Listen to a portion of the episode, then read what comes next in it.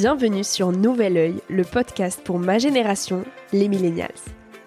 Je suis Victoria Guillaumont, j'ai 23 ans et je pars à la rencontre de personnes inspirantes qui se sont posées il y a quelques années les questions que nous, on se pose aujourd'hui. À un âge où l'on se cherche, où l'on construit son chemin et où l'on se pose beaucoup de questions sur notre avenir. Alors j'espère qu'écouter le parcours et les conseils de ces personnes qui ont rêvé, osé et qui ont de jolis messages à nous transmettre t'aidera à avancer d'un pied plus sûr dans la vie. Si tu souhaites m'encourager dans cette aventure, n'hésite pas à laisser un petit avis sur iTunes ou sur Apple Podcast et à en parler autour de toi. Tu peux aussi m'écrire sur le compte Instagram Nouvel Oeil et retrouver tous les épisodes sur le site www.nouveloeil-podcast.com. Je t'invite maintenant à emprunter un nouvel œil pour regarder le monde sous un autre angle, pour te recentrer sur ce qui est essentiel et sur qui tu es pour t'aider à trouver ton chemin et surtout à oser. Cet épisode est un extrait du podcast publié lundi dernier. En moins de 10 minutes, il te permettra de capter les plus beaux messages de mon invité de la semaine. Un mini-épisode à écouter et à réécouter quand la motivation ou le sourire te manqueront. Un extrait qui, je l'espère, remplacera Instagram pendant ta pause de 10 minutes, se retrouvera dans tes oreilles avant de t'endormir ou à ton réveil pour commencer ta journée dans la joie. Si cet extrait te plaît et que tu as envie d'en connaître plus sur mon invité de la semaine, l'épisode en entier t'attend chaudement sur Nouvel Oeil.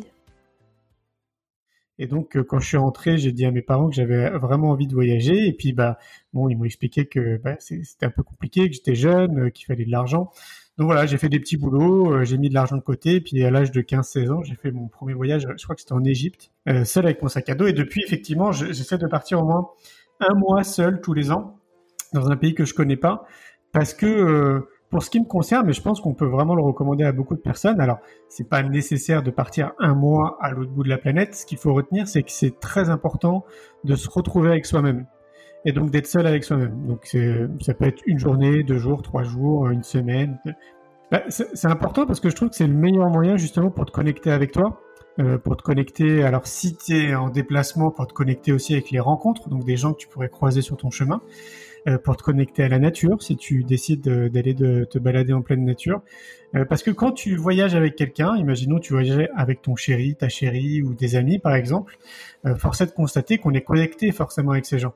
Et donc quelque part, on en oublie l'environnement qui est autour de nous, on en oublie, on s'oublie aussi quelque part parce que bah, on est dans la connexion avec l'autre, dans les attentes aussi de l'autre, et on essaie tout le temps de trouver un juste équilibre entre les besoins de l'autre, de l'un et de l'autre, en gros. Et c'est vrai que quand tu es seul, bah, déjà, tu as, une vraie liberté de décision parce que bah, tu, tu, prends des décisions que tu as envie de prendre et, ça va gêner personne, quoi, quelque part. Bah, tu es obligé d'être confronté à tes pensées, c'est ce qui fait peur à beaucoup de personnes. Euh, et être confronté à ses pensées, c'est vraiment très important parce que tu vois, la, question c'est quoi le bonheur pour vous? Peut-être pourrait émerger lors comme ça d'une expérience où euh, tu pars, euh, je sais pas, une journée seule. Il y a plein de questions qui, vont refaire surface euh, du style bah, est-ce que je suis heureux dans ma vie? Est-ce que je suis bien dans mon corps? Je me posais déjà beaucoup de questions, vraiment un paquet de questions parce que en 94, je tombé, j'étais à Virgin sur les Champs-Élysées et je suis tombé sur un bouquin qui s'appelle La prophétie des Andes et ça m'a amené à découvrir. À l'époque, il y avait à peine 10 livres en développement personnel, donc je les ai tous lus. Et ça m'a amené à, ouais, ça a ouvert un, nouveau champ, en fait, un nouveau champ euh, qu'on appelle maintenant la connaissance de soi le développement personnel. Très tôt dans mon parcours de vie, euh, j'avais déjà conscience de beaucoup de choses et un recul sur la société.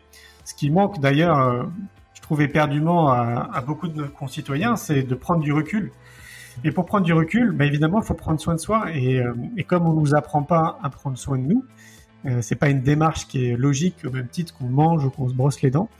Il euh, faut qu'il y ait une vraie démarche active, que ça devienne une routine. Donc il y a, quelque part un effort à faire euh, de la part de, tout à chacun.